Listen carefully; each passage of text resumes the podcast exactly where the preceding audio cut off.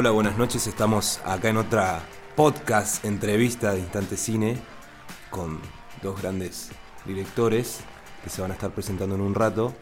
Y obviamente yo, Nicola Ruiz Méndez, un nuevo chico del podcast. Entonces, ¿de qué vamos a hablar hoy? Me parece que me toca. Me dijeron ustedes dos mangas de sabandijas que me iban a entrevistar a mí, no sé qué onda. Eh, hola, ¿qué tal? Leonardo Ramírez acá. ¿Pariente de DiCaprio? No, no, no, pariente de. No, ¿No hay otro Leonardo? No, no, no. O sea, o sea, tenés a Leonardo DiCaprio, tenés a Leonardo da Vinci, pero ni- no tenés no el talento de ninguno de los dos. Baraglia. Hijo de puta. Mentira. Bueno, Baraglia. este es un programa especial porque vamos a entrevistar nada más y nada menos que a Facundo Lescano. ¿Qué tal? ¿Cómo les va? Mucho gusto. Es la primera vez que me aplauden, no, no lo puedo creer. Estoy muy contento de estar acá en este podcast. Eh, me siento como que me agarraron contra la espada y la pared. Va a ser un trío muy lindo, Totalmente improvisado. improvisado. Puede pasar cualquier cosa acá. ¿Ustedes me quieren hacer preguntas a mí? Básicamente, charlar conmigo. Charlemos entre los tres, ¿no? También. Pero mientras dejéis está girando su propia cola ahí. eh, bueno, nada, yo, Facundo Lescano, eh, la audiencia ya me conoce, por lo menos lo, lo de siempre. Así que arrancamos. Vamos a arrancar, no sé, con, con Leo preguntándome, tirándome una data, no sé. Bueno, queridísimo, hay mucha gente nueva acá en, en el grupo Instante Cine. Hay mucha gente que te va a querer conocer. Eh, me gustaría saber cuántos años tenés, este, hace cuánto que estás haciendo cine y cuándo creaste Instante Cine. Vamos a arrancar por ahí. Bueno, eh, yo actualmente tengo 27 años, nací en el 94, eh, empecé a hacer cine técnicamente a los 18 años, Eh, estaba en quinto año de secundaria y mi vieja me dijo, ya el Nico me está haciendo que está diario, mi vieja encontró un anuncio en el diario de que Fábrica de Artistas estaba armando un taller de actuación para cine y televisión. Yo arranqué primero dándole manija a la actuación, ¿no? Eh, pero como sabía que también podíamos crear nuestras propias historias, dije ya fue dos pájaros de un tiro. Así que llegué ahí y a partir de ahí me, me enamoré más todavía de lo que ya tenía idea como cine, porque yo quería hacer cine inclusive ya estando en primer año. Y con todas las cosas que pasamos, que bueno, eso seguramente lo iremos contando durante el podcast, llegó un momento en que decidí abrir mi propio negocio, por así decirlo, sé tu propio jefe. y de ahí nació Instante Cine, hace dos años y pico más o menos. Eh, yo había empezado previamente a juntar actores, actores de diferentes lugares, ¿no? Ya sea del ámbito del modelaje, de la música, lo que sea, artistas, algunos sí, otros no, también, ¿por qué no? Gente común. Y como me di cuenta que esto estaba bueno, que estaba bueno juntar gente que nunca había probado esto y que encima estábamos descubriendo talentos ocultos en personas que nunca en su puta vida habían actuado, eh, dije, ya fue, tengo que armar algo. Así que armé Instante Cine como subproductora de mi productora original, que es Ether Producciones, Ether Producciones. Y ahí empecé a decir, yo quiero que no haya casting, quiero que la gente venga y pruebe. Y le gusta, se queda. bueno, eh, muy bien, ya vamos a hablar de Instante Cine. Vamos a ir desde el comienzo. Ese Facundo Lescano de antes de los 18 18 años, eh, ¿cómo le empezó a gustar el cine? ¿Con qué películas? ¿Cuáles son las, las películas con las que creció Facundo Lescano? No me voy a hacer el culto diciendo, oh, sí, porque yo veía a, a Irman Bergman haciendo películas así. No, la realidad es que uno ve películas que, que recuerda que pasaban en Telefe en esa época, qué sé yo, el Día de la Independencia, eh, Matilda, cosas así. Me encantaba ver cine, obviamente, me encantaba. Eh, la primera vez que fui al cine recuerdo que mi vieja me llevó a ver Tarzán. Eh, mis hermanos habían ido a ver Chucky y a mí me tocó ir a ver Tarzán con mi vieja. la pasé bien porque ahí me acordé del tema. Así que nada, yo creo que el cambio, el cambio ¿no? de, de- de decir, wow, qué mierda es esto, esto es realmente cine. Esto ya están podridos los chicos escucharlo, pero bueno, lo voy a contar igual. Eh, nos habíamos ido de vacaciones con mi vieja a las grutas. ¿Ubican las grutas? Sí, sí, sí. Ah, bueno. Una localidad en la cordillera. Exactamente. ¿Vos conocés las grutas? Eh, sí, sí, conozco, he ido un par de veces para allá. ¿Y qué has hecho, piscina ahí? Eh, no, salir de joda, este, estar tiempo con mi familia, salir de joda, comer un pancho con mi familia, salir de joda, y así, todo el verano re en pedo en las grutas. Fuertes declaraciones. Bueno, la cosa es que nos habíamos ido a las grutas con mi vieja. Y creo que mis hermanos habían salido. Y, y mi vieja también. Y son de esas salidas que salen a las 12 y vuelven tipo a 6, 7 de la mañana. Yo me acuerdo que estaba viendo los Power Rangers. La película esta del chabón que tiene que compraban productos viscosos, me acuerdo, de que dar, dar- Que pasa una canción de los Red Hot Chili Peppers al principio. Creo que sí, no recuerdo. Pero me acuerdo que el padre consumía o la madre consumía esto y se transformaba automáticamente, automáticamente en un esclavo para ir a trabajar a una máquina del enemigo de, de los Power Rangers. Me acuerdo que a mí me encantaba el sapo. Que el chabón decía, yo soy un sapo. Y está re bueno ser un sapo, decía yo, la lengua, que cada uno tenía un animal interno, ¿no? Eh, termina los Power Rangers, por ahí que lo estaban dando en el canal Universal. Doy un. con el control, pic, pego abajo y estaban dando Casino de Scorsese por el ISAT. Oh, Isat. ISAT debe ser. ISAT debe ser el canal más perturbador y más hermoso que tiene. El canal común, ¿no? Porque. eh, es- eh, siempre me pareció un canal que apostó por películas independientes que yo después de ese día no dejé de ver de ISAT. Vi películas- Independiente o no, Isat fue, creo que, la cuna de, de varios de los que nos gusta el cine. Porque yo crecí mirando Isat, mirando La nave del terror, mirando La casa del octubre rojo, mirando Drácula, que la he visto cada vez que la daban. Y así un montón de películas más. Entonces, creo Esa- que Isat es la clave. Si querés hacer cine, es porque estuviste mirando Isat. No, pero aparte en ISAT yo me acuerdo que ahí descubrí Kids, por ejemplo, la película está re fuerte del adolescente. Sí, sí. Eh, había visto un par de películas más. Había visto Ojos bien cerrados de Stanley Kubrick, me acuerdo la primera vez ahí también. Eh, no entendí un choto yo, eh, pero me encantaba. Y bueno, pero la primera que oficialmente dije, wow, esta está buena, eh, fue Casino de Scorsese. Eh, la había enganchado recién al principio, es una película que para los que ya conocen dura como tres horas, como casi todas las películas de Scorsese, específicamente si son historias largas, porque él lo que hace es basarse en novelas de escritores o algo así, ¿no? Eh, arranqué con esa escena y me acuerdo que me impacté desde un Joe Pesci eh, martillándole la mano, no, desde un Robert De Niro obligando a que le martillen la mano a alguien por hacer trampa en el casino, eh, en las escenas finales donde están enterrando a la gente en el desierto, los diálogos, las puterías, dije, esto no es Power Rangers, dije es algo nuevo. ¿Acaso, acaso un hijo de puta? Dije yo, ¿en serio? Eh, ahí me enamoré de, de- de esa película. Me enamoré de Martin Scorsese. Me acuerdo que mi vieja llegó tipo 6 de la mañana. Yo estaba con los ojos abiertos, había terminado de ver Casino y me había agarrado una nostalgia a mí. No sé por qué me agarró nostalgia. Eh, ¿Será porque como Robert De Niro volvió al principio de su película, o sea, dentro de la película él se mostraba como con una rutina. Y al final de la peli volvía a eso después de dejar la mafia, por así decirlo, y me, me generó nostalgia, como que, ah, mirá, volvió al mismo lugar de donde estaba. Y mi vieja entra a la casa y dice, ¿qué se despierta a esta hora? Dijo, no, mamá estaba viendo los Power Rangers. a partir de ahí, película que sabía que era de Scorsese. ¿Qué hora era? Era las 6 de la mañana. Ah, Ponerle que yo estaba en segundo año, también había pasado una situación insólita. Estaba no sé bien. si te acordás de cierto horario después de madrugada de Flip Zone. Sí, me acuerdo, me acuerdo. Eran, eran momentos de pasión individual.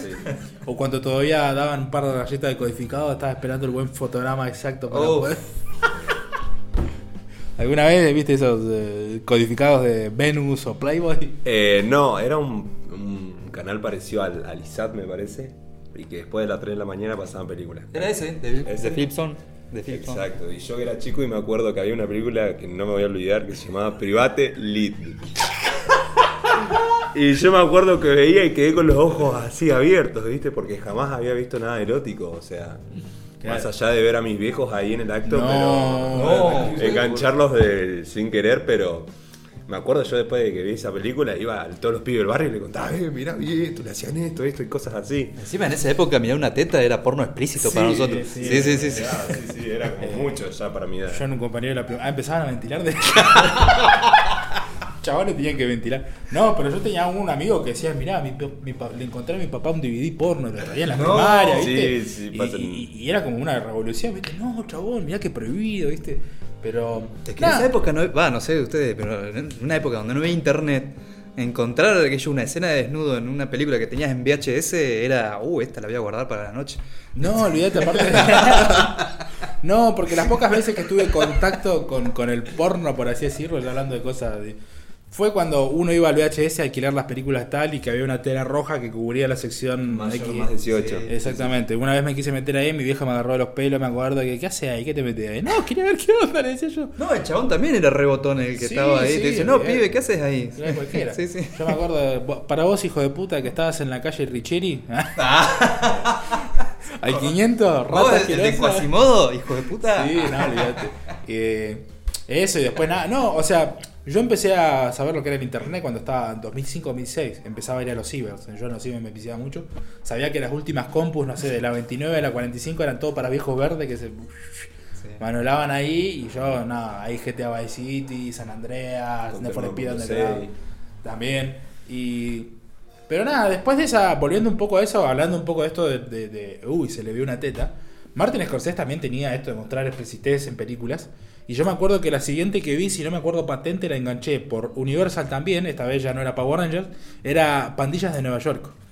Una película que la vi y ahí conocí a DiCaprio también, aparte de Titanic. Eh, también me re gustó mucho. No sé si es de mis favoritas de, de, de Martin Scorsese, pero me pareció que, que, que, la, que nada, que tiene el toque Scorsese. Y me acuerdo que mi vieja me enganchó justo una escena donde en esa época los esclavistas tenían todas las negras en bolas.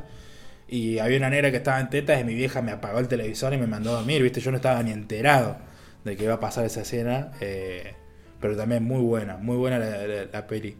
A partir de ahí dije, yo quiero hacer cine. eh, no es que dije, yo quiero hacer cine en plan, quiero comprarme una cámara. No, yo quiero estar ahí, básicamente. Para mí era... No es que un pibe de 12 años ya sabe, no, yo quiero ser director de fotografía. Primero sabés qué carajo es director de fotografía, de verdad. Así que... Digamos que ahí nació la pasión. Ahí nació la digamos, pasión. por lo menos para mirar películas y aprender un poco más o ir más allá, digamos, porque vos en ese momento seguramente no te interesaba o no sabías que eras un director de cine, pero veías la película y lo veías ya como una pieza de arte, digamos, o sea, y ahí ya te empezó a apasionar. No, pero aparte, y bueno, eh, yo veía los backstage, los detrás de escena que a veces pasaban por Universal de tales películas. Claro. Y justo había enganchado la del detrás de escenas de Pandillas de Nueva York. Y eh, para Scorsese fue un infierno grabar esa peli, estaba con un presupuesto muy ajustado y tenía que transformar toda una ciudad en como lo, lo que fuese los cuatro puntos, creo que, o los seis. Las cinco puntos, esquinas. Las cinco esquinas, algo así. De, de- y nada, la, la re sufrió. Entonces ahí empecé a darme una idea de lo que puede llegar a ser, ¿no? Eh, después, por supuesto, ahí empecé a buscar clásicos de Scorsese. Me, me- me acuerdo que a los 16 años, ya grande, me había visto Goodfellas por primera vez y me enamoré de esa peli. Me gustó mucho más. Es mi película favorita de toda la filmografía de Scorsese. La segunda es Taxi Driver, la tercera es Casino. Taxi Driver la vi un poquito más grande, a los 19 años, cuando yo ya estaba entrando en la facultad de cine ahí en el Yupa, porque yo arranqué ahí después de terminar de... No, yo entré a los 20, porque a los 19 ya estaba en sexto año de, de- de secundaria. Y yo dije, bueno, yo quiero hacer cine. Mi vieja me dijo, bueno, ahí en el Yupa, qué sé yo, yo me quería ir a Buenos Aires, todo, como todo aquel que quiere hacer algo que siente que no lo puede hacer acá, Buenos Aires. Pero cuando me enteré de la asistencia de Yupa dije, bueno, ya fue. Y me fui a anotar ahí y bueno, ahí fui conociendo películas más copadas todavía. Yo ya venía con un previo, como te digo, había venido con una con un previo conocimiento, porque durante los años, dos años de taller que hice, el flaco que estaba a cargo me decía, mirate esto, mirate aquello. Y ahí vi El Padrino, las tres, ahí vi películas, no sé, ahí me mostró Noferatu, películas que yo ya había visto, que después se volvieron a repetir en la, en la facultad. Eh, me parecieron geniales, películas de Richard Linklater como Antes del Amanecer, Antes del Anochecer, la, la, la, El ¿Cinema. Paraíso? Cinema Paraíso me parece de las mejores películas románticas que vi en mi vida. Es increíble esa Eh, película. Ahí me enamoré del cine italiano también. Eh, me terminé de complementar más con, con cuando estudiamos el neorrealismo italiano en, en la facultad. Que el neorrealismo italiano era como mostrar la cruda realidad de lo que sufrió Italia después de la guerra, digamos, ¿no? Entonces estaba El ladrón de bicicleta, estaba ocho y media, estaban estas películas italianas. Pero me parece que. Aparte ahí lo conocía a Ennio Morricone, que gente, los que no saben quién es Ennio Morricone, busquen a un compositor de música de la concha de la lora. No sé si tenés alguna pieza que te guste de Ennio Morricone a vos, Nico. Eh, por un puñado de dólares. Ah. Versión 2. Muy bien. Este, muy, muy buen músico. La verdad, lo respeto mucho y hace muy buen. Me encanta a mí, Ennio Morricone. Igual lo conocí yo por de chiquito y después lo- me lo puse a escuchar porque me lo mostraste una vez. Me dijiste quién era Ennio Morricone y yo no sabía. El italiano. El italiano. Y después me di cuenta porque Metallica ponía un. Yo era fan de Metallica y le ponían un intro antes del show y era una escena del bueno, el malo y el feo. Y justamente con la música de Ennio Morricone. Ahí, yo creo que ahí, bueno, ahí busqué películas de Sergio Leone, eh, de John Ford también, para, para ver películas de western y también, o sea, posta que no soy el clásico, ay, sí, yo soy de cine de culto y me veo y, me tatúo un loguito de acá, de no sé, no sé, porque posta que yo vi muchos caretas, Tengo compañeros que re respetan la facultad si están escuchando esto, pero deben reconocer que algunos eran re careta, man. Entonces, no sé, se tomaban una clase de historia del cine y ya decían, no, sí, porque Gobert, Román Gobert, no sé, Roman Polanski, Godard y la concha de tu hermana. Man, te miras una película de esos pibes y te embolás vos solo, digo, porque era otra época. Es aburridísimo, como todos los que siguen a. a ¿Cómo se llama? A Campuzano. Fuertes Que declaraciones. todo se hace los cultos mirando el cine de, de- de Campuzano, boludo. Y, y yo miro las películas de Campuzano y yo me cago en vole. Yo la única que vi creo, fue, creo que fue La Azote porque estaba nuestro Porque estaba nuestro amigo Kiran. Kiran. Este, pero bueno, es una película aburrida. O sea, no. es una- ojo, es una cuestión de gustos. Siempre hablando de gustos, este, capaz que nosotros estamos con, con otro tipo de cine. Te voy a hacer una pregunta. Sí. Yo no tuve la posibilidad de, de estudiar, digamos, en una, una facultad de cine. Y no sé exactamente qué tipo de contenido le dan ahí, más que lo que me has contado vos, lo que me ha contado mi gran amigo Ezequiel López, que le mando un gran saludo. Le mandamos un saludo a Valese. Este, hay un director que a mí me encanta, que es Alejandro Jodorowsky, que está en el mundo del cine canceladísimo hace años. Nadie conoce a Alejandro Jodorowsky. ¿No lo enseñan tampoco? Yo recuerdo que mostraban todo en primero y segundo año. Yo llegué hasta segundo año por lo menos, no sé en tercero. Pero nunca había nadie hablando de Alejandro Jodorowsky, ni siquiera con los chicos de tercero o cuarto año. Siempre se quedan con la base clásica ¿viste? de un Roman Polanski, de un Bigman Bergman, ponele. Pero Jodorowsky no, no, no, no. Yo lo conocía obviamente porque tenía el flaco este que me enseñaba antes de arrancar la facultad, me había mostrado quién era el chabón, este chileno que creo que tiene nacionalidad francesa también, no sé. Es sí, sí. Eh, pero la, la facultad nunca lo vi. De hecho, no te hacen estudiar, te hacen... En la facultad del primer año es, bueno, todo, mucha historia del cine por sobre todas las cosas. Te hacen ver todas las vanguardias, que está bueno. Algunas van- vanguardias son un pijazo, posta, son muy lentas porque, bueno, es cine eh, historial, ¿no? Digamos. Pero yo trataba de ser honesto. O sea, si yo estaba viendo. Metrópolis es una película que después cuando la entendés está buenísima. Pero Metrópolis del 30 eran tres horas de gente yendo para acá y para allá. Y- y yo tenía amigos que decían, no, sí, sí, muy buena. Muy pocos no tenían amigos que decir, profe, me pareció un embole, honestamente. Porque sentía que era un sacrilegio decir que una película era un embole, ¿viste? Era como que. Es que es por lo que vos decías vos antes. Este, hay muchos por, por hacerse los intelectuales o por fantasmear, ¿viste? Dicen, no, qué buena película. Capaz no entienden nada de lo que están viendo. Este, como que se pongan a ver una película de los hermanos Lumière y digan, no, qué peliculón, qué arte. Flaco, No, no había nada. Estaban descubriendo el cine en esa sí, época. sí. Tal, es cualquier huevada lo que hicieron. En esa época era una maravilla porque era algo nuevo. Pero hoy vos mirás eso y es Claro, o sea, es como decir, bueno, ¿qué preferís? ¿La rueda que se inventó por primera vez o un rodado 22 de... Totalmente. O sea, es lógica. No, o sea, se respeta obviamente a esos creadores, se respeta a los que aportaron su granito de arena. Por ejemplo, Einstein mostrando lo que es el montaje cinematográfico, un Griffith dándole una narrativa, una película, creando el lenguaje cinematográfico como es, que son gente que se dedicó a eso. Pero después yo veo, por ejemplo, el nacimiento de una nación de Griffith, que además del racismo que tenía en esa época, me pareció un embole también. Después vi Intolerancia y no me gustó. Solamente las únicas películas dentro de las vanguardias que me gustaron fueron las alemanas, pero porque, como a mí me gustaba mucho el terror también, encontraba muchas similitudes con, similitudes con Nosferatu, ponele, o cómo trabajaban la sombra del vampiro, cosas así, ¿viste? Ellos empezaron a darle otra estética al cine de terror, digamos. Eh, de hecho, bueno, yo cuando vi por primera vez el gabinete de Doctor Caligari, que es de un chabón que está contando la historia de un flaco que tenía un zombie dentro de un gabinete y que era un doctor chiflado, al final de la película esa te dicen que en realidad el flaco siempre fue un paciente del hospital y que el propio médico, que él llamaba Caligari, en realidad era médico y era un paciente psiquiátrico. Que después vos ves La Isla Siniestra de Scorsese y es algo parecido. Sí. Porque, bueno, no voy a spoilear la isla, la isla siniestra, pero dije, wow, ahora entiendo de dónde vivieron toda esta información. Está buenísimo eso. Después, qué sé yo, después. eh, el cine, me, me gusta mucho la historia del cine, pero como historia, ¿viste? No, no quiero hacerme grano, no, sí, porque yo me vi todas las películas, no sé, de. mm, Ponele. mm, De Federico Fellini, que Federico Fellini me encanta, un director italiano que me gusta, es uno de mis favoritos. No le entiendo un pingo, honestamente, las películas. Son guiones bizarrísimos, ¿viste? Pero pero sí me gustan los diálogos con los que trabaja, ¿viste? Eh, la Dolce Vita, bueno, una película que me encanta. Y, y no, vos sabés que Alejandro Jodorowsky ni ahí. Vos tendrás una teoría de por qué será esto, por qué decís que está cancelado. Porque es políticamente incorrecto. O sea, todo lo que va en contra de lo que la sociedad o el progresismo quiere implementar este, es cancelado. Pero ¿cómo lo cancelaron? ¿Te acordás puntualmente qué situación fue? Porque yo no, no recuerdo. Y él cuando hizo este eh, su primera película en México. Eh, en primer lugar, era una época, estamos hablando de la, de la década del 60, donde habían sindicatos de directores y de actores. Este, y si vos querías grabar una película, tenías que hacerla bajo el permiso del sindicato de directores.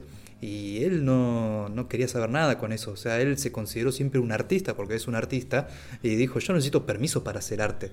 Entonces ya de lo vamos hizo su primera película escondidas de todos los sindicatos.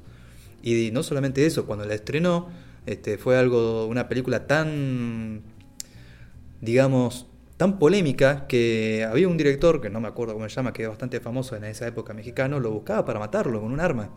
¿En serio? Sí. Mierda. Y él se tuvo que escapar.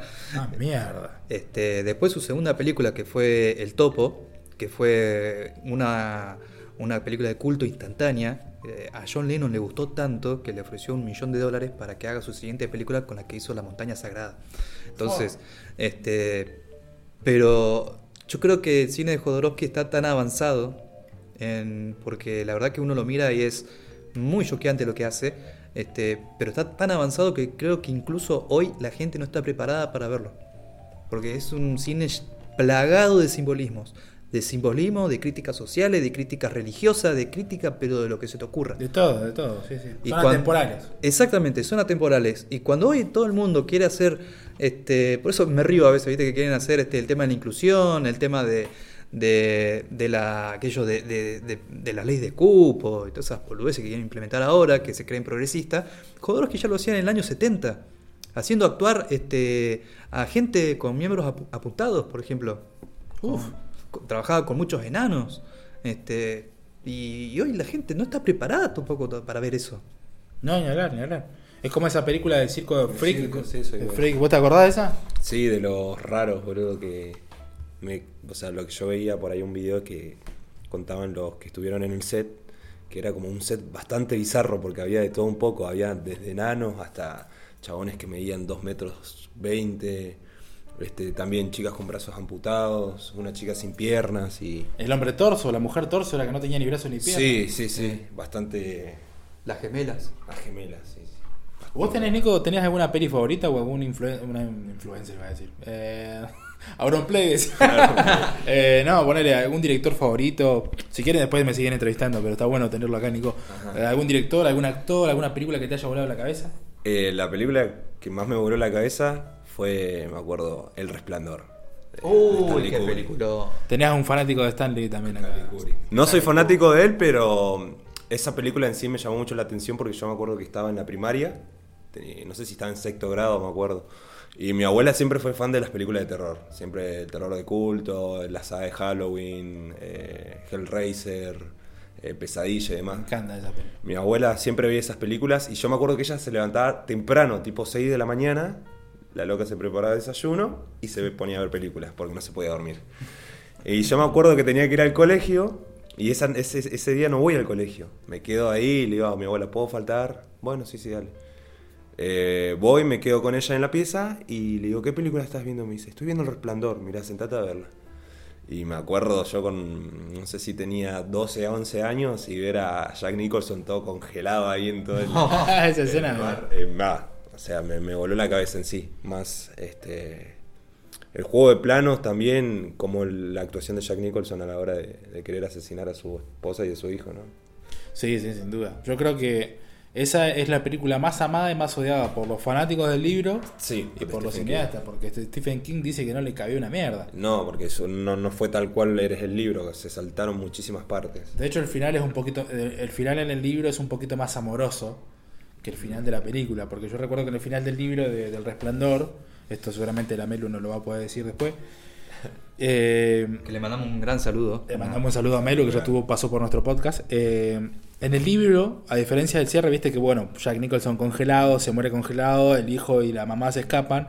En el libro, el protagonista, eh, el papá de Dan, tiene un momento de lucidez en el libro, que se le va, digamos, el fantasma, la mierda que lo haya poseído en la mansión, y le dice al hijo, escapate con tu mamá, yo me voy a quedar acá, andá, corre, hacer la tuya, ponerle como que le dio un, un último aliento, sabes que yo siempre te voy a amar como que fue más tierno en el libro. Entonces él se murió congelado ahí, o sea, le dio el changüí de escaparse con la mamá y el hijo.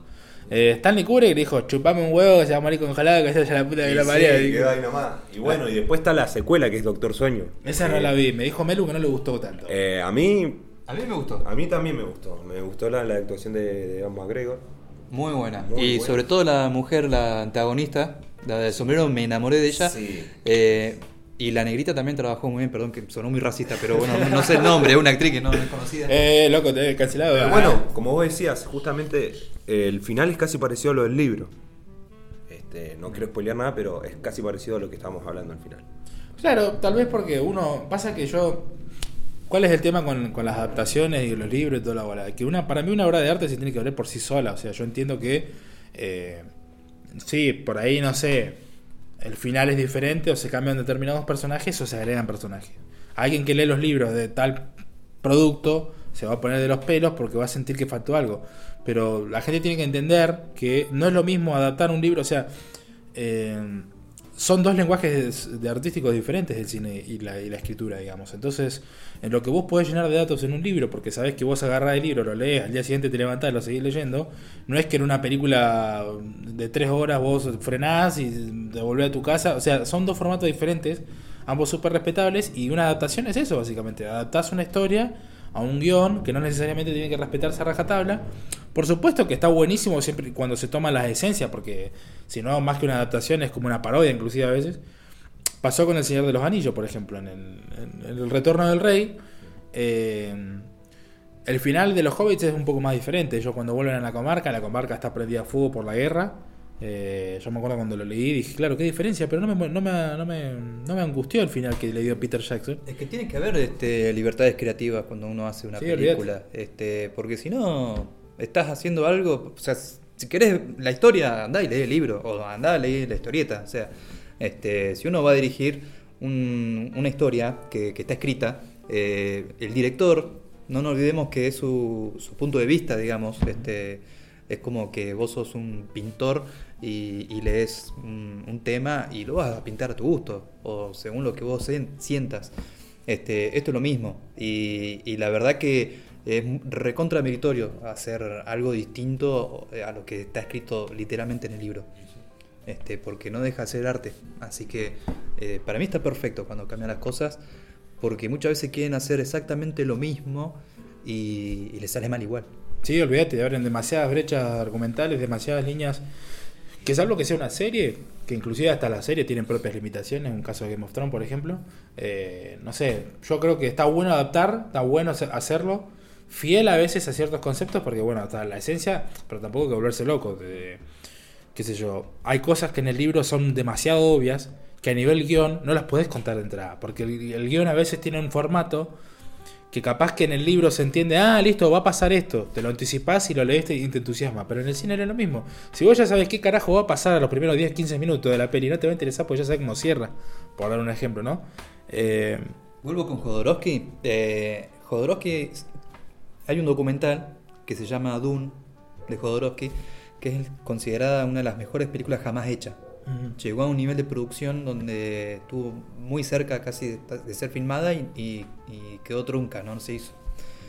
Eh, cuando Jodorowsky agarró el libro de Dune, este, él mismo cuenta que adaptar la película, o sea, adaptar ese libro a una película era una locura, porque el, el libro tenía este, un nivel literario que era casi imposible convertirlo en acciones o, o- o en verbos, ¿viste? O, o de una forma que se pueda filmar. Entonces era mucha interpretación de la persona que lo estaba leyendo. Entonces no podías hacer algo literal de lo que, está- de lo que estaba en el libro, porque era lo que vos entendías del libro. claro, claro, claro, claro. ¿Entendés? Entonces, bueno, así Pasa mucho. Con, con, Lovecraft, con Lovecraft también pasa eso. Hay muchos directores que no pueden adaptar libros de Lovecraft porque son complicados. Eh, en Las montañas de la locura es una novela de Lovecraft que describe formas imposibles de una montaña, porque supuestamente tu subterránea están escritos los, los primeros las primeras formaciones de los primordiales, de los dioses primordiales. Y Guillermo del Toro, que es fanático de Lovecraft, que justamente si vos ves el laberinto del fauno tiene muchas referencias a los bichos de Lovecraft.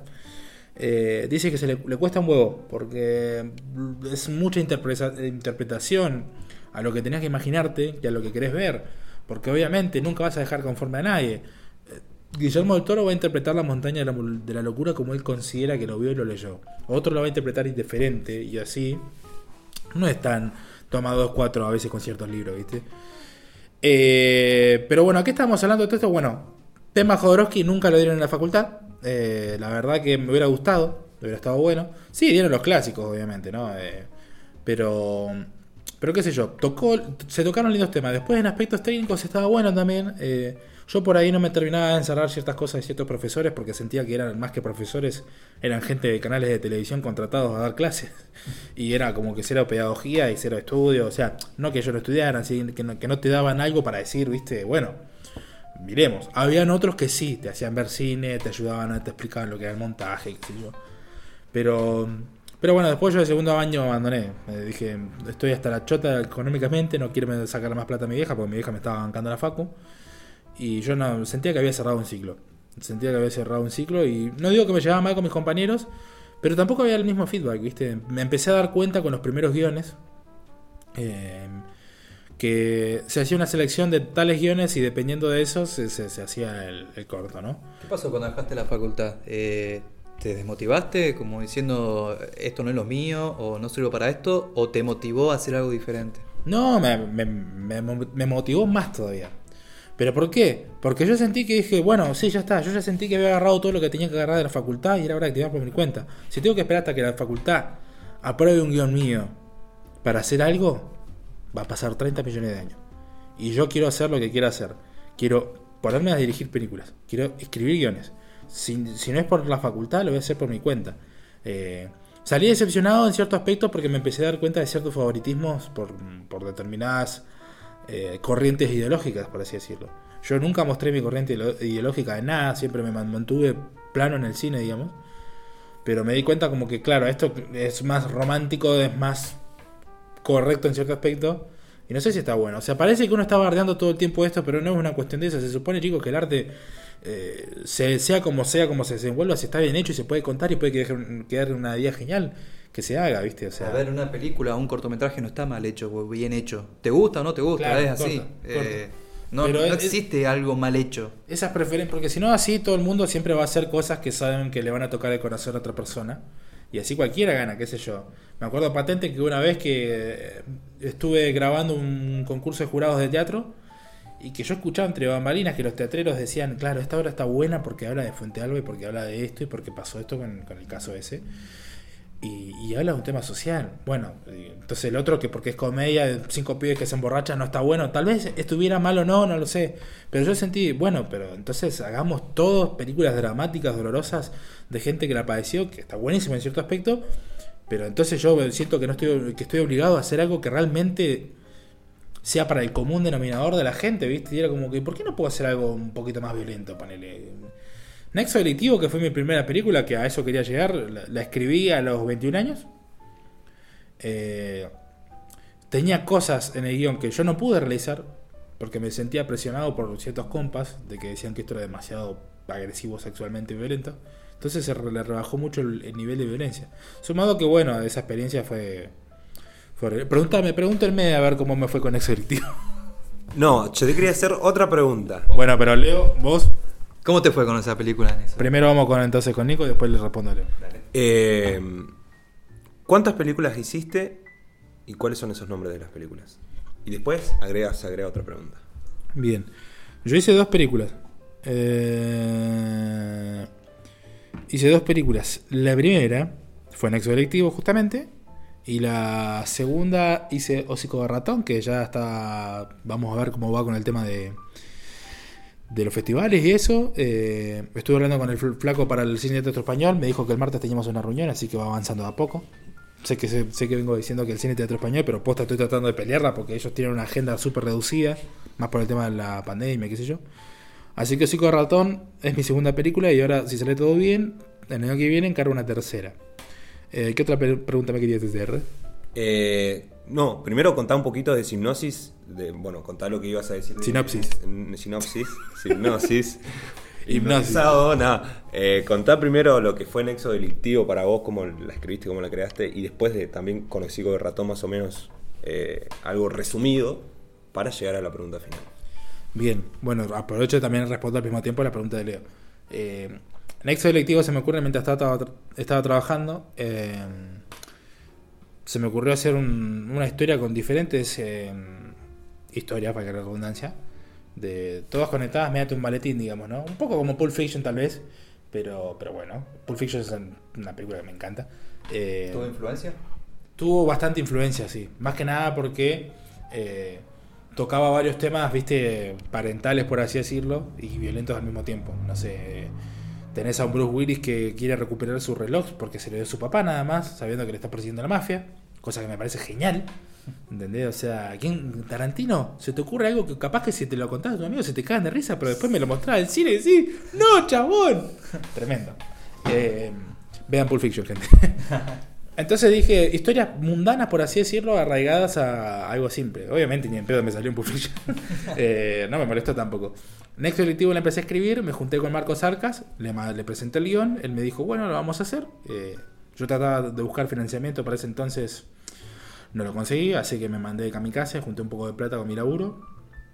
Nada, el rodaje fue un desastre. lo pasé como el culo, eh, estábamos haciendo cosas que a mí no me estaban gustando. Eh, me peleé con cierta gente del equipo técnico, que ahora está todo re bien, por suerte. Fueron calenturas del momento, digamos, ¿no? Algunas sí, otras no, pero en su gran mayoría estaban todos bien. Eh, hubieron, hubieron escenas que me gustaron, hubieron escenas que detesté, hubieron escenas que no puedo mirar, hubieron escenas que son pasables. Pero le tengo mucho respeto a Nexo Directivo porque fue un ensayo de experiencia total. eh, por lo menos sé que puedo rescatar ciertas cosas que digo, bueno, esto está marcando un estilo para mí, por así decirlo, ¿no? Eh, costó mucho porque aparte tardamos dos o tres años en hacerla así, entre los actores que algunos iban de viaje, otros que llegaban tarde, otros que, a ver, no los estoy recriminando. Cada uno tiene su vida y, por ahí el compromiso no era el mismo de antes, que es lo que quiero plantear con los actores de Instante Cine. Que hay compromisos importantes, que no solamente son ellos, hay todo un equipo técnico trabajando atrás, gente que se mueve de lejos, ¿no?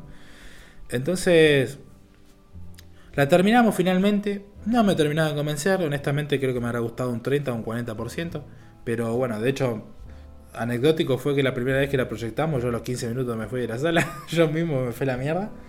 La gente, yo llegué cuando llegaron. O sea, calculé, bueno, tarda una hora 10, una hora 15. Sé que dentro de una hora y pico tengo que volver. Y cuando yo ya estaba volviendo, se estaban escuchando los aplausos y entré. Y, y nadie se había enterado que yo me de la mierda. ¿Vos en ese momento no eras consciente de que habías hecho un largometraje y que lo estaban proyectando en el cine teatro español? No me había dado cuenta. Cuando hay un montón de directores y realizadores que no lo pueden hacer, digamos. Yo hasta ahora, en, en este momento, todavía no, he hecho- no hice un solo largometraje.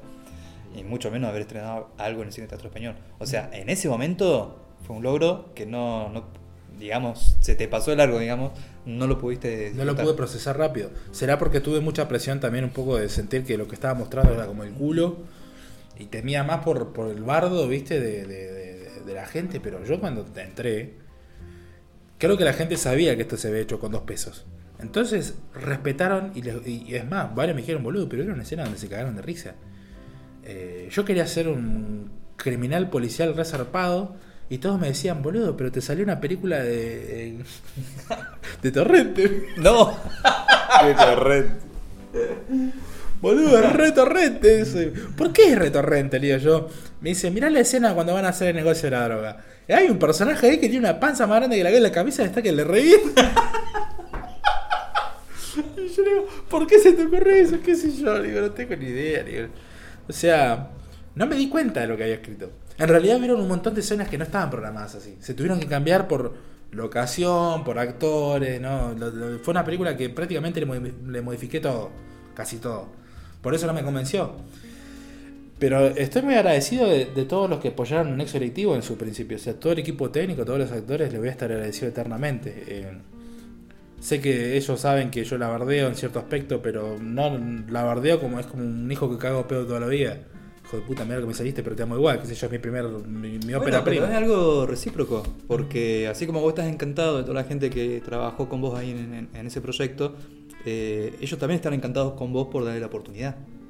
Entonces, este, por un lado el director está muy contento ¿no? de que la gente confíe en él y, y a su vez el actor también que, que le dé un lugar para mostrarse, para, para demostrar qué es lo que puede hacer.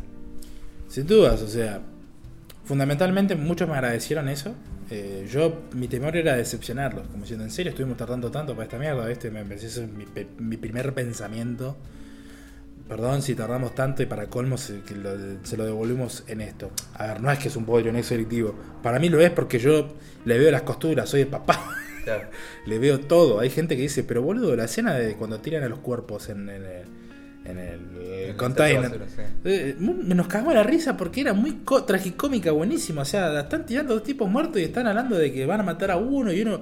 Y el tipo le comía el pucho al mismísimo mafioso y cosas así. Yo dije, ah, bueno, es verdad. O sea, me trataban de hacer ver lo bueno de la peli, ¿viste? Mi escena favorita siempre va a ser, por ejemplo, la de Pablo con los dos pelados, digamos, que se conocen en el auto. A nivel fotográfico le encantó hasta el colorista. El colorista Eduardo Sierra, que es el flaco, es dueño de Metrovisión que es eh, la empresa más importante que tiene Argentina a nivel color. Él es usuario y representante de Scratch. O sea, ese chabón lo llaman por todos lados para hacer color en Latinoamérica. Por todos lados. Trabajan en ERG también. Y el flaco me coloreó la peli.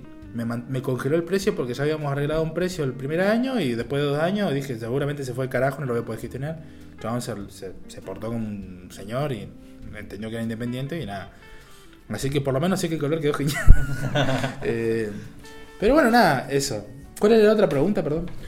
Eh, ya, bueno, ya sabemos que tuviste dos películas.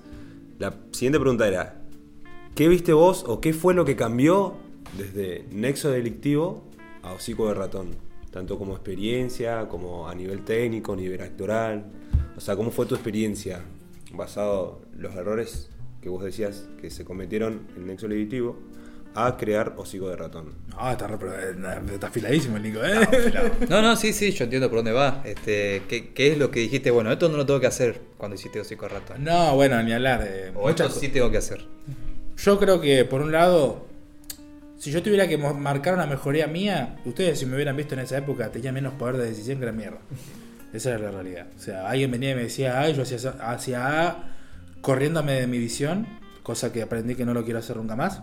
Porque también en Hocico de Ratón, la primera parte, el primer intento de rodaje, no el segundo, me pasó lo mismo y menos mal que hice clic ahí aprendí a cómo pararme frente a un actor, cómo pararme al equipo técnico y exigir de buena manera lo que yo quería, sin temer eh, que se vayan a enojar, porque al fin y al cabo, no digo que están trabajando para mí, pero están tratando de implementar mi visión bajo su propio arte de ellos, ¿no? Aprendí esas cosas, aprendí a lidiar un poco más con el equipo técnico, a tener mejor trato con los, actores y fundamentalmente no quebrarme emocionalmente, porque yo en Nexo Directivo lloré mucho. Lloré mucho porque yo decía, ¿qué hago acá haciendo una peli con 21 años sin un mango? O sea, estoy largando a hacer eh, algo que, nada, una locura. Yo me, me angustiaba, me acuerdo que en esa época me brotaban los brazos de los nerviosismos. A mí, que me brote un brazo, sea, con pequeños granitos, porque realmente estoy colapsando. Si no, no me pasa ni ahí. Qué bueno que eso no te traumó y, y no te desmotivó No, a, no hacer olvidate. más nada y todo lo contrario, o sea, decir, no, voy a seguir insistiendo, voy a seguir haciendo y, y Eso- bueno, hoy estamos acá. Eso es, eh, sin duda, eso es algo que me sorprende también mismo porque yo dije, yo, yo no te voy a negar que llegó un momento en que dije quiero tirar toda la mierda, porque no sé, por suerte siempre tuve gente que me dijo, che, mandale, boludo. Porque uno dice, pero esto no es lo mío, capaz que lo mío sigue siendo otra pelotudez, ¿viste? Pero bueno, qué sé yo. No sé si todavía sigue siendo lo mismo, si, si, si el cine es lo mío. Yo creo que sí, pero porque la tengo que creer, porque si no me la creo no se la cree nadie. Nadie se lo va a creer por mí. Sí, Facu, despreocupate. O sea, la gente te puede avalar al principio, pero después si te ven arriba, te van a tirar. La gran mayoría. Y con, con Exo me pasó eso, que yo sentí que podía dar más todavía. Después de terminar la peli, después de sacarme toda la presión del mundo, después de que me relajé, dije, bueno, como- si sigo teniendo ganas de hacer cine es porque algo me quedó en Exo Directivo, alguna semilla se plantó dentro de mí que me permitió no tirar los brazos y decir, ya está, me dedico mejor a seguir siendo productor de música y, y conseguir un laburo y irme a la mierda. Pero por suerte no, por suerte la semilla se brotó, sigue creciendo, un árbol interno dentro de mí que sigue creciendo para hacer cine, que por ahí debo tener tropezones, por supuesto, pero bueno, eh, yo creo que aprendí mucho de eso, ¿no? Aprendí cómo manejarme en un set. Antes era una bola de nervios. Capaz que ustedes hoy en día me ven y me dicen, ah, te canchereás, hablas con los actores, sabés, te expresás, te divertís, se nota. Bueno, eso en el 2000. proceso. Llevó un proceso, llevó un proceso horrendo en cierto aspecto porque no había manera de... Aparte, también estaba este condicionante de que yo era, tenía 21 años y estaba trabajando con gente más grande que yo. Y yo sentía que no me respetaban un poco por eso también. Porque era un pibe que venía y sentía que yo no estaba jugando con nadie. Yo realmente quería hacer cine. Sumado que tenía la presión de que todos mis compañeros de la facultad me veían que yo estaba haciendo la peli también. Y era como que, bueno, vos abandonaste y te querías hacer el campo el co- el copado por tu cuenta. Te hubieras quedado ahí aprendiendo, ¿viste? Como, como por así decirlo. Entonces yo no quería. Pero yo dije, no, no, yo me fui porque sentí que ya cerré mi ciclo. Quiero hacer la mía, ya está. Así que Nexo me sirvió para aprender mucho de eso. Eh, Hocico de Ratón, sin duda, fue una clara mejoría. Pero primero porque encontré la gente correcta. Encontré actores que realmente les encantó trabajar conmigo y, y yo sentí que hubo buen feeling con, con- con el nuevo equipo técnico que había formado. Bueno, Leo, vos sabés mejor que nadie que si te corregí una pelotudez fue casi nulo, porque después el resto era, quiero este plano, dale de una. Y lo hacía como tal cual como yo quería. Bueno, Eh, eso es recíproco también, porque las veces que yo te, te he puesto a hacer cámara por ahí en un proyecto mío también, o sea, creo que en ese sentido tenemos el mismo criterio, la misma forma de hacer cine, la misma visión, y la verdad que es un golazo. Es un golazo, o sea, es, es fundamental tener, eh, por lo menos, eh, coincidir en eso, ¿viste? Porque eso te permite que la traducción sea 10 veces más fácil. Es, no tenés que estar haciendo cuentas ni números para decirle por qué quiero este plano, sino que lo decís y vos, ah, sí, porque pensaste lo mismo que yo, este plano está bueno porque cuenta esto para el personaje, ¿viste?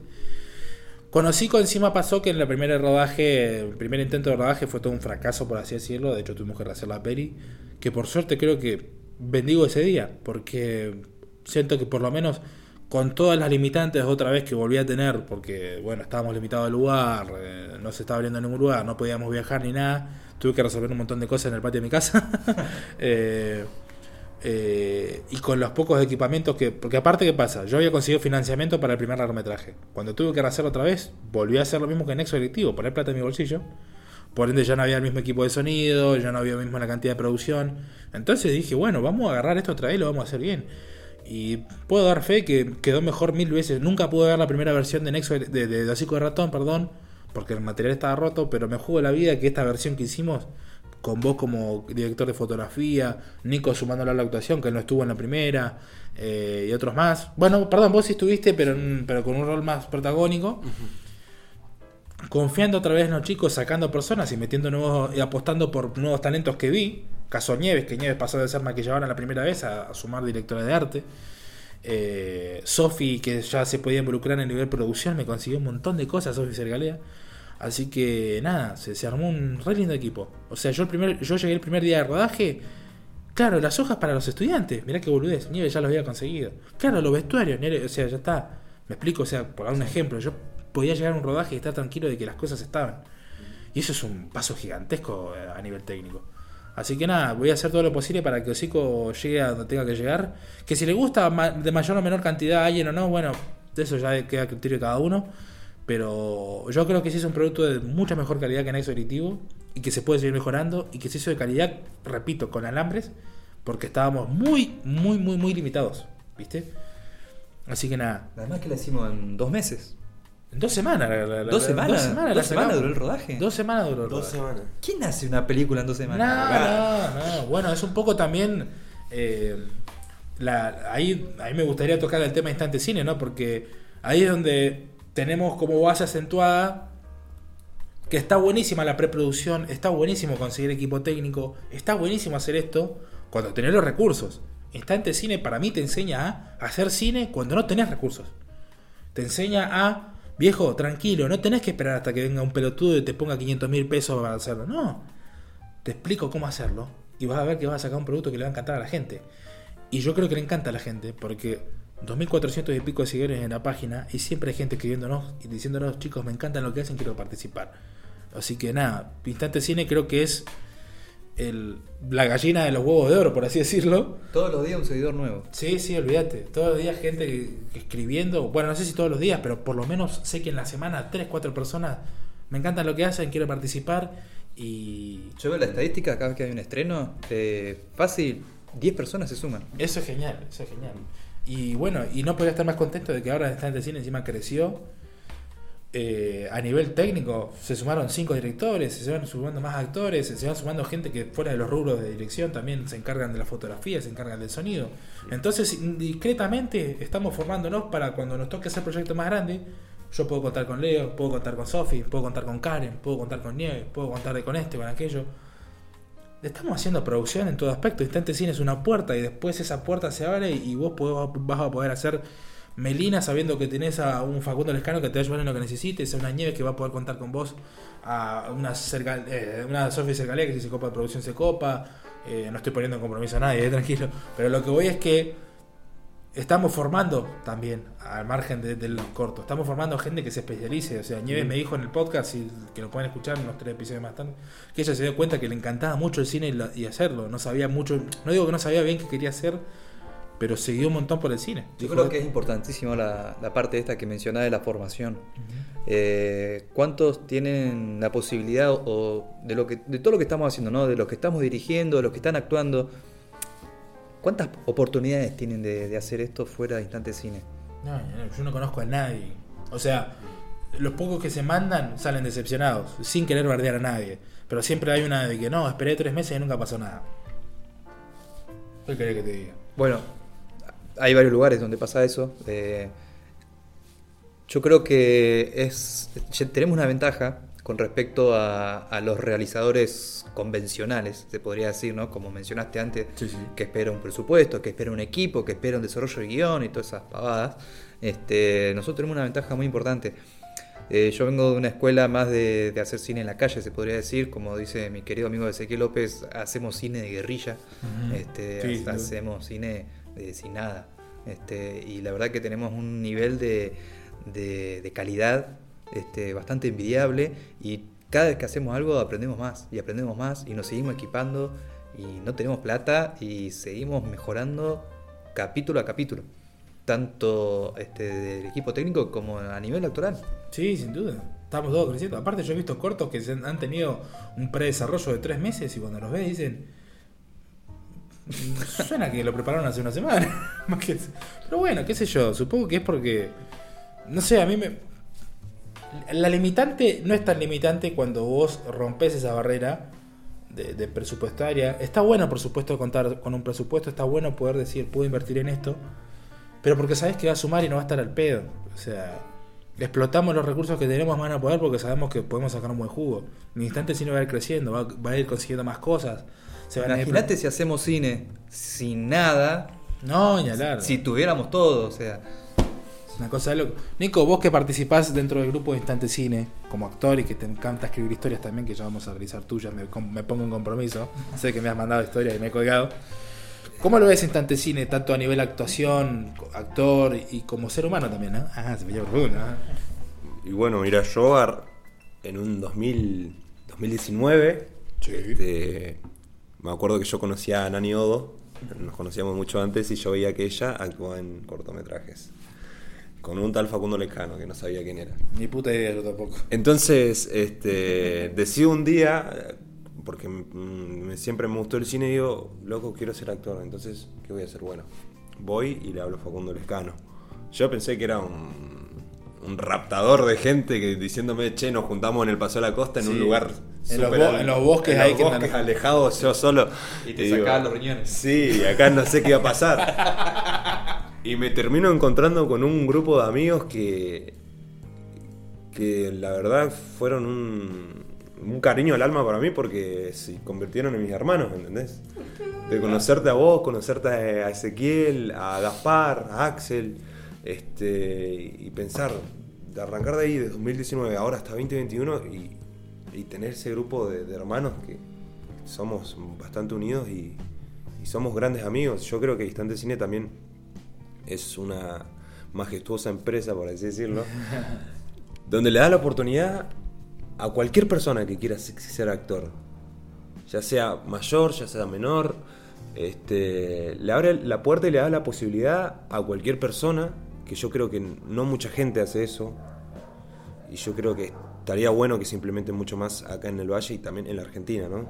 Porque, por ejemplo, vos a Buenos Aires y no va a haber un grupo así que te reciba con las manos abiertas, ¿entendés? Los brazos abiertos, las manos abiertas ya sería...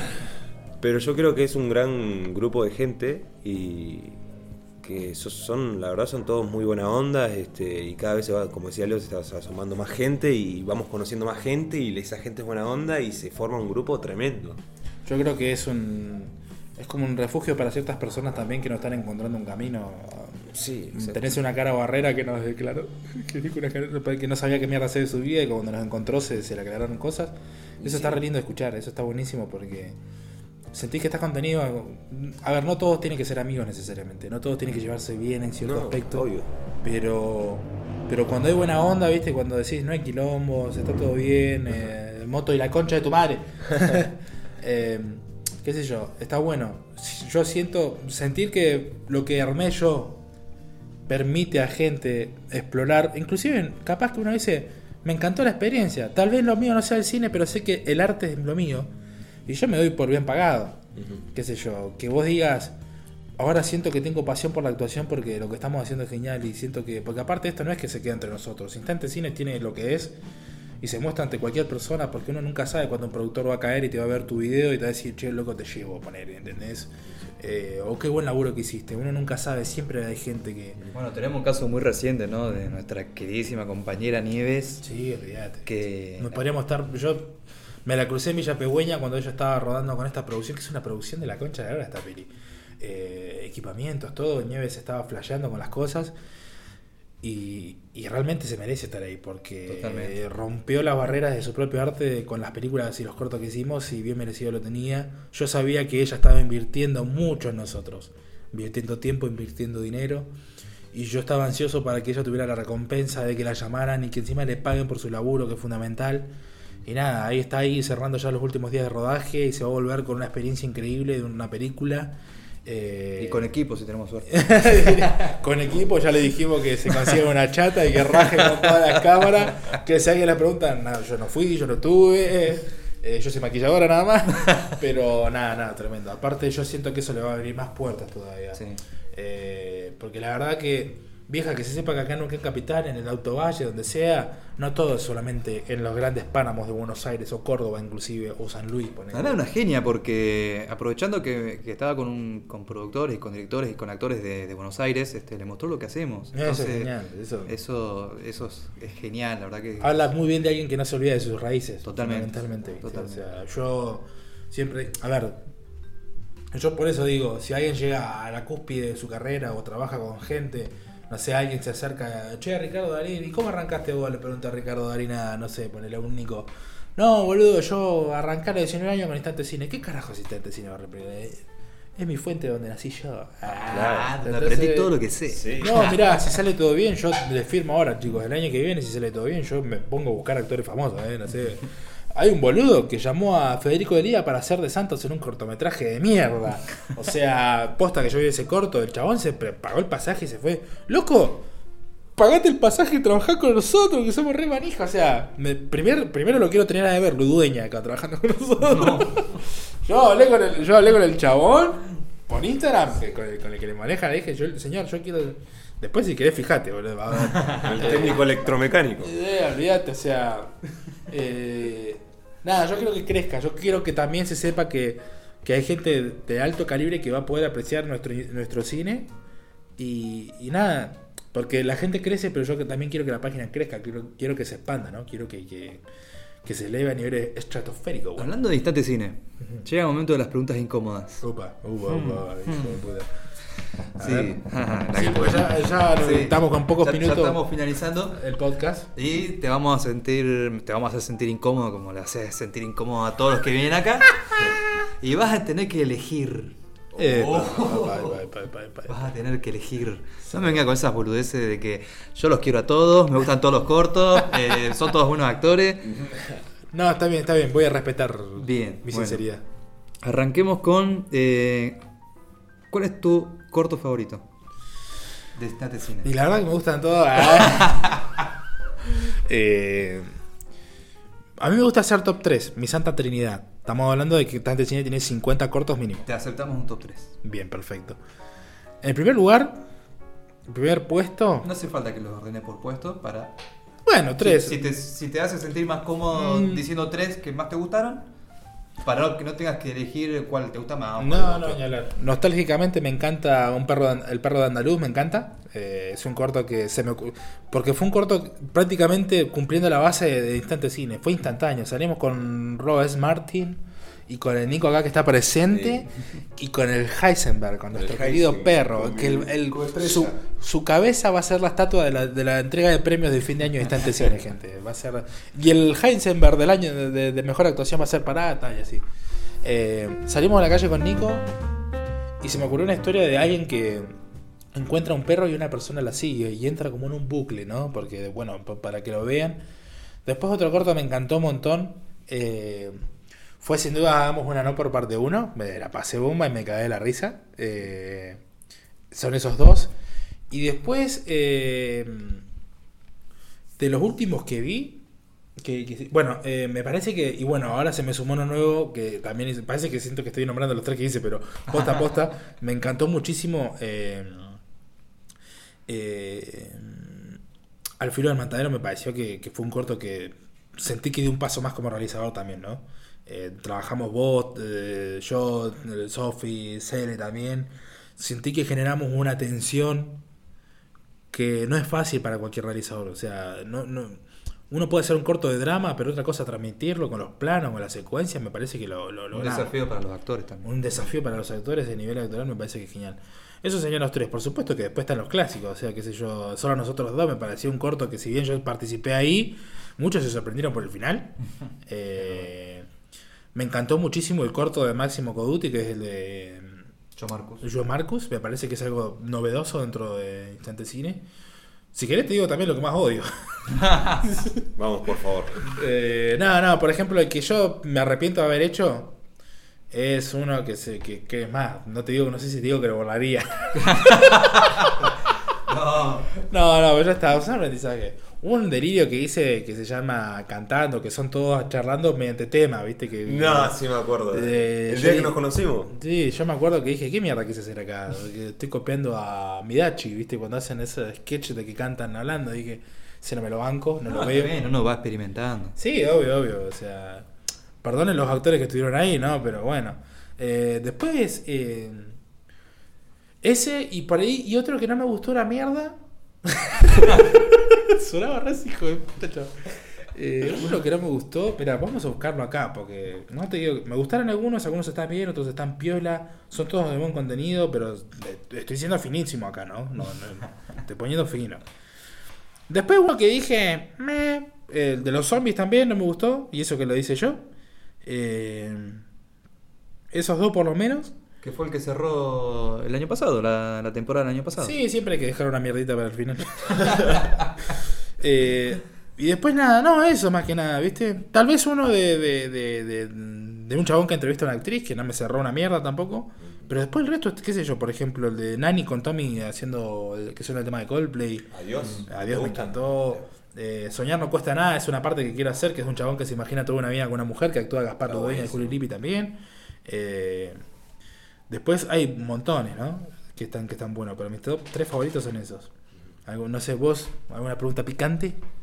Eh, no, quería saber el top 3 de Leo. A ver, Este- de, de, lo- de los cortometrajes. Cor- Pero de- estamos entrevistando a, a Facu. Bueno, igual lo digo. en Nuestra opinión, vale nuestra opinión también, así que. Bueno, no los voy a arruinar, como dije antes. Este, la verdad que me gusta mucho, coincido con Facu, hagamos una, una porno, uno. Este, me pareció excelente ese cortometraje, muy buenas actuaciones.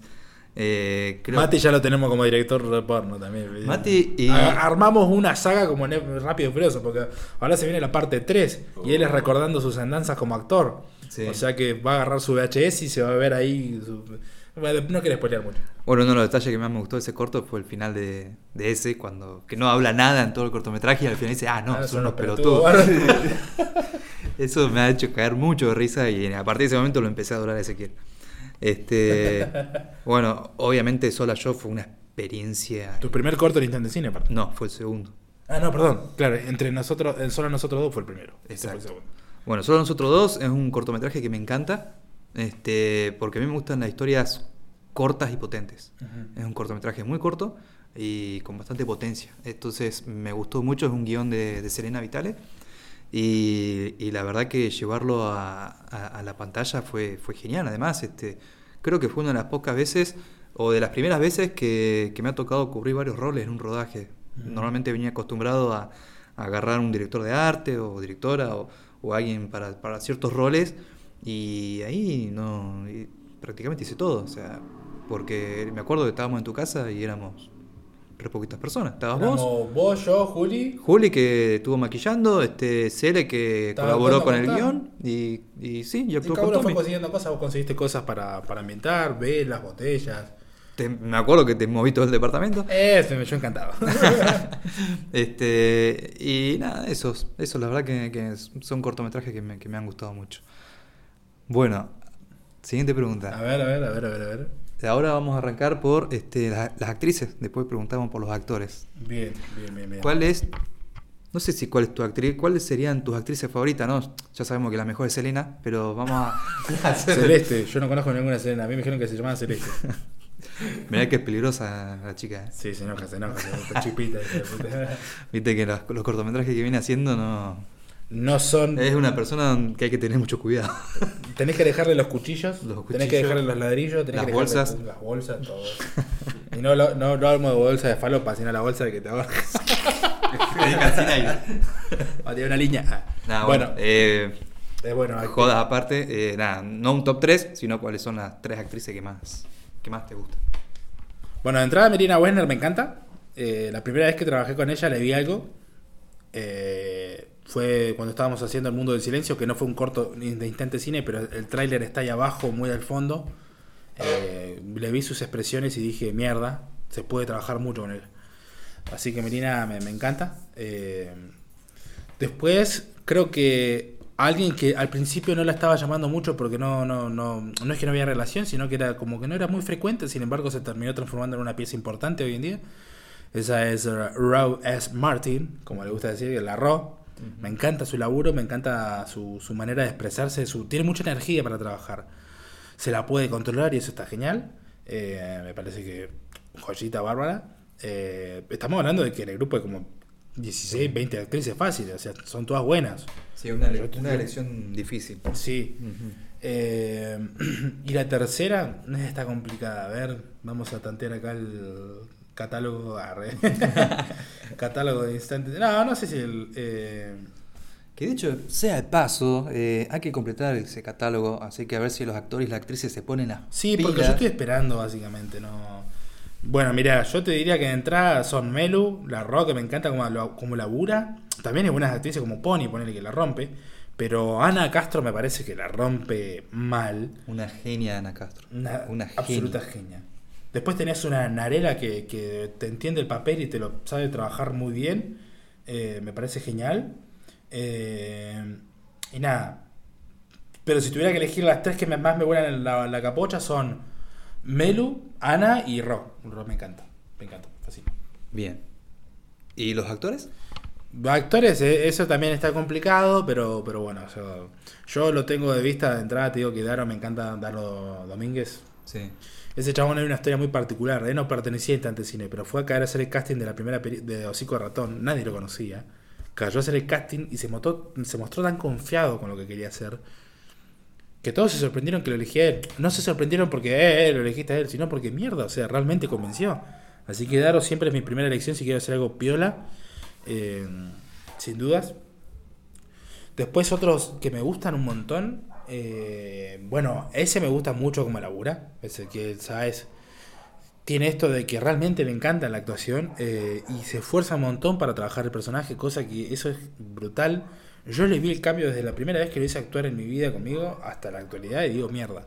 Gente, si no vieron el corto Mi heroína, que es una idea de él dirigida por Leo acá, véanlo porque es tremendo. Eh, Chabón realmente le manda una pasión. Es increíble, a mí me encanta cómo, cómo actúa ahí. Este, es de mis actores favoritos del grupo, así que estaba re contento de, de poder hacer un corto con él. Y sí, coincido con vos, la verdad que tiene una naturalidad y unos movimientos este, actorales que, que a mí me fascinan. Sin duda. Eh, y bueno, y, y esta elección es difícil. Yo creo que tendrían que compartir puesto, porque para mí Erwin y Mati Napoli también la rompen. Eh, me fascina, me fascina. Después, por supuesto, hay buenísimos. Iván Weschler la rompe también. Luis Weschler, que no lo vemos mucho también. Axel tiene esto de esforzarse, porque sabemos que Axel por ahí es una persona que no, no vamos a decir, oh, sí. O sea, Axel le labura mucho a sus personajes. Es una persona que él mismo se considera una persona introvertida y tímida pero sí él siente que la actuación le, le ha ayudado a cambiar un montón. Y yo he visto esa mejoría. Es como cuando tenés un profesor que capaz que te agarra otro y dice, ¿qué onda este? Pero yo sé lo que mejoró Axel y me encanta. Eh, Nico, por supuesto, también. A Nico no le, no le habíamos visto actu- actuar mucho, pero ponele. Me supo contar una historia en un perro andaluz sin un puto diálogo. Su plano final sonriendo a la cámara, ahí como un sádico hijo de tu madre, me encantó. Pero yo sé que te vamos a dar más y más todavía, Nico. Así que, ¿vos, Nico, tenés alguna pregunta antes de cerrar este podcast? ¿Picante? Pregunta picante. Eh, sí, ¿cuál es el el actor que menos te guste Intante Uh. Cine? Actriz y actor. ¿Vamos a armar bardo? O sea, no, bardo no, tipo que vos digas, loco, es complicado laburar con estas personas y, y no llega a la finalidad que yo quiero llegar con, con este papel o tal, tal, tal. ¿Quién quiere que se vaya del grupo Instante Cine? Me estás quemando, hijo de puta. Tengo que subir la podcast porque se satura. Eh, complicado, che. A ver, a ver, a ver, a ver, a ver, a ver. Pero no, obviamente sin, sin ningún problema, sino tipo dar su opinión de, che, no me gusta. No, no sé, es algo a tu criterio. Yo No te sé tiré. si no te gusta o... No, Por ahí, no, no. ¿quién, quién tendría que trabajar un poco más para, para poder lograr una mejor actuación? Mira, eh, capaz que suena hasta contradictorio inclusive. Pero así como ese me gusta muchísimo, también es alguien que le insisto que empiece a modular más, el hijo de puta. o sea, porque a veces eh, él encima le gusta practicar. Yo siento que él es el que más me gusta, uno de los que más me gusta, pero el que más me cuesta trabajar. Porque tiene que modular más, porque tiene que sacarse, despegar los dientes de la boca. Porque cuando hace eso la rompe y no tiene que hablar tan acelerado. Y después repito, Axel, por ejemplo, es un actor que me encanta cómo le pone pilas, pero le cuesta todavía. Pero esto, por supuesto, si yo siempre digo lo mismo, si no tengo nada bueno para decir de vos, me quedo callado, entonces ahí te das cuenta que yo no me, no me interesás. Pero con Axel, Axel ocupó un protagónico en una peli. Y sé que es complicado, sé que es mucha presión. Eh, es alguien que con toda su historia que debe llevar por dentro, su vida, está tratando de meterle cosas a la actuación que yo creo que puede mejorar. Es una persona que necesita mejorar todavía. Y más que él sabiendo que le encanta. Pero tiene dos mundos diferentes. Tiene el mundo del modelaje que le piden hacer tal cosa y tiene el mundo de la actuación que es totalmente más suelto. Eh, uno dirá que por ahí va de la mano porque está enfrente de una cámara, pero no es lo mismo que te saques una foto perfecto, perfecto, y otra cosa es que yo te pida que hagas un papel como el de Joker en el Joaquín Phoenix, que Joaquín Phoenix vos lo ves en el en Gladiador y decís, mira que pide fachero, y vos después te hace de un viejo hijo de puta, ¿entendés? O sea, Axel, yo necesito que haga esa transición, que entienda que no todo es perfecto, que entienda que no, se- no se tiene que preocupar cómo va a salir por la cámara a nivel físico, no, sino cómo va a ser él frente a la cámara. Eh, creo que son. A ver, no quiero que sean los únicos, todos tienen que mejorar algo, por supuesto. Mati también está con. Me encanta cómo actúa, pero necesita para mí desprenderse de su faceta de músico romántico para hacer cosas de hijo de puta, porque a él por ahí le cuesta, siente que va a quedar manchado si hace un papel difícil. Él me lo ha dicho. Eh, tienen que entender que es un papel nada más, que no habla de su vida personal, ¿entendés? Eh, qué sé yo. Y estamos hablando de gente talentosa, no estamos bardeando a nadie que no tiene talento, ¿entendés? Es que estamos todos en la misma, nosotros también como directores también estamos Sí, olvidate, aprendiendo todo el tiempo. olvidate, todo el tiempo. Yo sé que tengo que ser más eh, decisivo, tengo que entender más un montón de cosas a la hora de la actuación, tengo que entender que me tengo que callar un poco más por ahí, tengo que, o sea, todos estamos en la misma. Eh, pero nada, yo la verdad que igual, redondeando todo, es increíble porque tenemos gente de todos los colores, por así decirlo, con diferentes experiencias, y eso está buenísimo. Así que nada, gente, yo creo que bueno, porque ya somos un- Sí. una hora 11 minutos. Bueno, ¿Qué- Facu, muchas gracias por haber venido. Tal cual, tal cual. Eh, no, gracias a ustedes por haberme invitado. Así que nada, ¿vos querés decir algo antes de cerrar? Eh, sí, quiero reclamar mi, mi propio podcast. Perfecto, yo me comprometo. Lo grabamos, lo grabamos. Eh, ¿Vos leo algo antes de cerrar? Eh, no, no, no, me gusta mucho haber comenzado esta sección nueva, se podría decir. Sí, sí, Este, Más allá de que fue una entrevista a vos, eh, fue un podcast totalmente improvisado. Sí. Este, la idea por ahí era hablar de cine y bueno, surgió justo la idea de, de che, ¿por qué no lo entrevistamos a Paco? Ya Así fue, que, ya fue. este, pero bueno, eh, hay que seguir dándole. Así que nada, bueno, gente, quiero dar inicio a una frase que quiero cerrar. Para el artista está primero su arte. Así que con esta frase me despido. Suban la cortina musical, eleven los aplausos. Muchas gracias, gracias Nico, gracias Leo, gracias a mí mismo. Así que nada, nos estamos viendo en el próximo podcast de Instante Cine. No nos dejen. No nos dejen. No se olviden de seguirnos en nuestras redes, principalmente la única red que tenemos en realidad, que es en Instagram, arroba Instante Cine TV. Busquen ahí esa página, van a encontrar un montón de contenido audiovisual de diferentes directores, se va a ir sumando cada vez más gente, más actores, más actrices, más directores, etcétera, etcétera. Prepárense porque se viene con de todo, vamos a cerrar un año de manera espectacular y el año que viene vamos con todo. Sigan con la música, vamos arriba, abrazo fuerte, nos vemos en la próxima.